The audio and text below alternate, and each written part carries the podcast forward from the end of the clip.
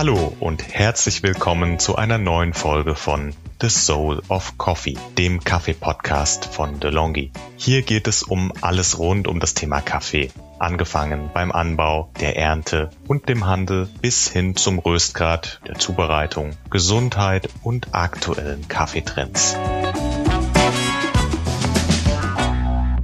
Hallo, hier ist die Katharina von Kirate Café. Ich bin 29 Jahre alt und bin jetzt schon seit knappen drei Jahren bei Kirate Café, einer Direktimportrösterei hier in Hamburg.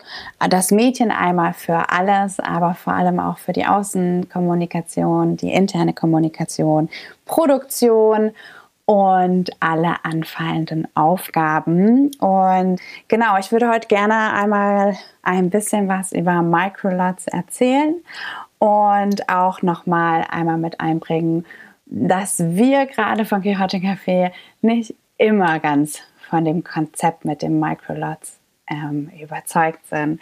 Aber um erstmal einzuleiten, genau, Microlots, ich weiß nicht, ob es jedem was sagt, aber Microlots sind einfach wie es der Name schon ein bisschen erzählt, kleine Lots. Also pro Jahr wird dann so auf so einer Microlot Kaffeeplantage, die so ein bisschen gegensätzlich zu den normalen in Anführungsstrichen Industrieplantagen, bringen die das meistens nur auf wenige hundert Kilo pro Jahr.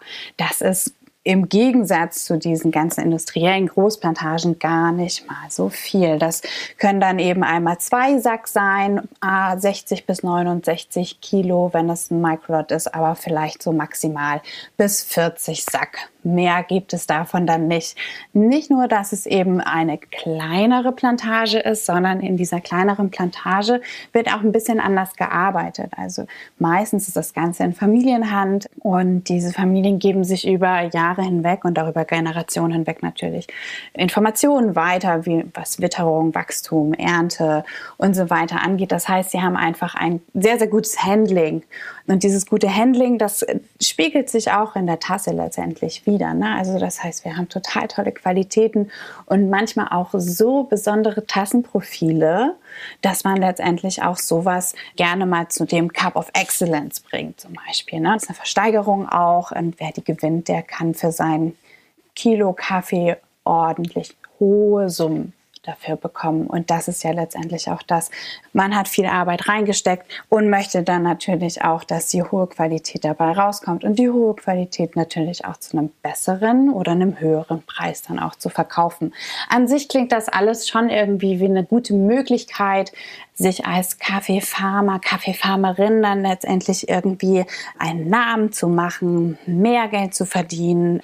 Mm, aber es ist leider nicht immer so. Es ist leider nicht immer so, dass es tatsächlich nur in so einer romantischen Art dann von sich gibt, dass man das Familienwissen eben tatsächlich einfach nur anwendet und dann auch mehr Ertrag aus seiner ganzen Arbeit bekommt, sondern tatsächlich bringt das auch sehr, sehr viele Nachteile. Denn wenn ich als ähm, Mitglied oder eben auch nur als Nachbar von einem anderen Kaffeefarmer oder von einer anderen Kaffeefarmerin bin, die dann natürlich sieht, oh, mit dem Namen könnte man ganz schön gut viel Geld machen und die das dann auf ihre Sacke drucken lassen, dann kann da ganz schön was verschwimmen. Denn letztendlich ist es natürlich so, wenn der eine Bauer oder die eine Bäuerin momentan mehr Geld macht mit etwas, kann es sein, dass es einfach zu Missgunst und Unsolidarität innerhalb auch zum Beispiel von kooperativen Verbänden kommt.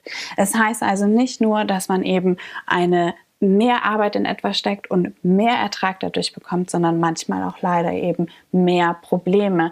Das ist halt eben auch der Grund, warum wir eben bei Quixote Café vor allem sagen, wir möchten eben die Microlots nur über die Gemeinschaftsstruktur vermarktet haben. Das heißt, viele unserer Microlots, die wir letztendlich auch mit in unseren Röstungen haben, die sind dann aber auch verblendet. Das heißt, wir haben von vielen einzelnen Farmern zum Beispiel, die in dieser Kooperative zusammenarbeiten, einen großen Blend daraus gemacht von Microlots.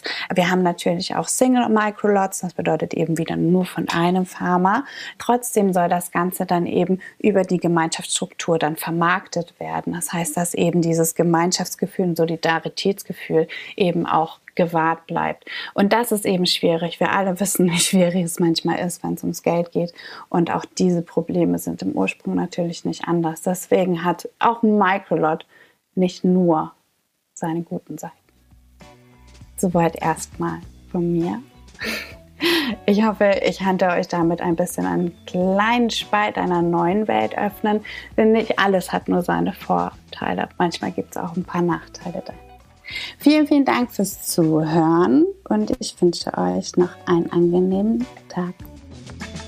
Unseren Podcast könnt ihr auf allen gängigen Podcast-Plattformen abrufen, abonnieren und bewerten. Wenn ihr Fragen oder Feedback für uns habt, dann schreibt gerne an podcast-delongi.de at delongigroup.com.